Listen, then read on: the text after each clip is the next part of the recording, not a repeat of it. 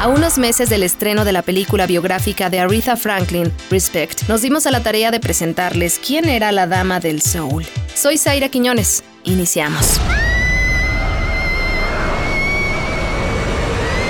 A partir de este momento, vivirás la magia del séptimo arte por tus oídos.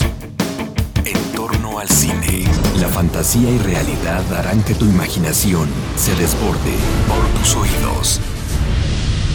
Esto es En torno al cine.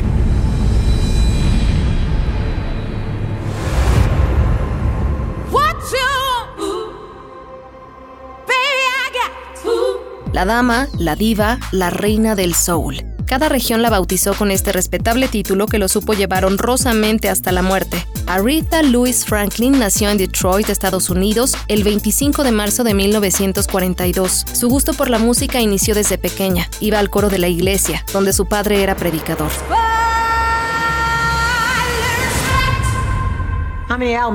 A los 18 años se embarcó en una carrera musical firmando con Columbia Records, donde solo tuvo un modesto éxito. Tiempo después, en 1966, al firmar con Atlantic Records, Arita alcanzó el éxito comercial gracias a canciones como Respect, himno feminista que la transformó en un ícono de los derechos civiles y movimientos en favor de las mujeres y los derechos raciales en Estados Unidos.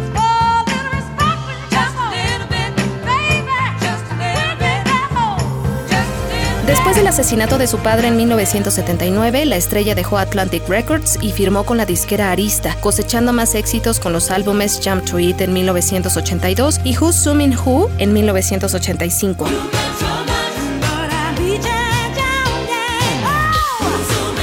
También tuvo una participación en el cine gracias al director John Landis y su película The Blues Brothers. Oh, shut up, woman. En 1998 recibió la aclamación internacional por cantar la ópera Nessun Dorma con Luciano Pavarotti, interpretación que la hizo ganadora de un premio Grammy. Al final de ese año llegó al top 40 con el tema A Rose is Still a Rose.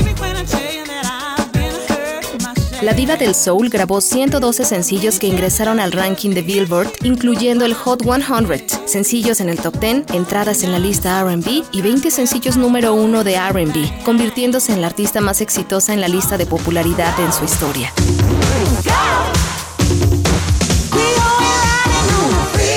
Aretha Franklin falleció el 16 de agosto del 2018 después de una batalla contra un tumor en el páncreas que solo afecta al 7% de los que padecen la enfermedad, la misma que también atacó al creador de Apple, Steve Jobs.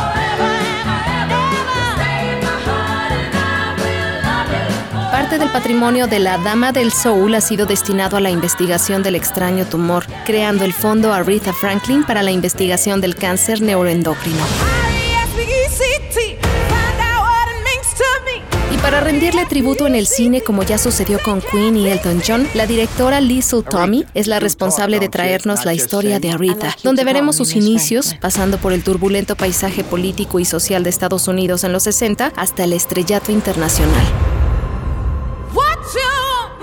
Y la cantante y actriz Jennifer Hudson, quien es encargada de dar vida a la reina, una producción que promete premios. Larga vida a Aretha Louise Franklin, la reina del soul. You have to disturb the peace when you can't get no peace.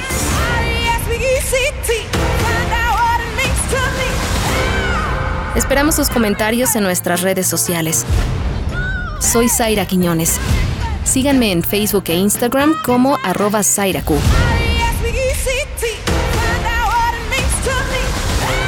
El séptimo arte por tus oídos.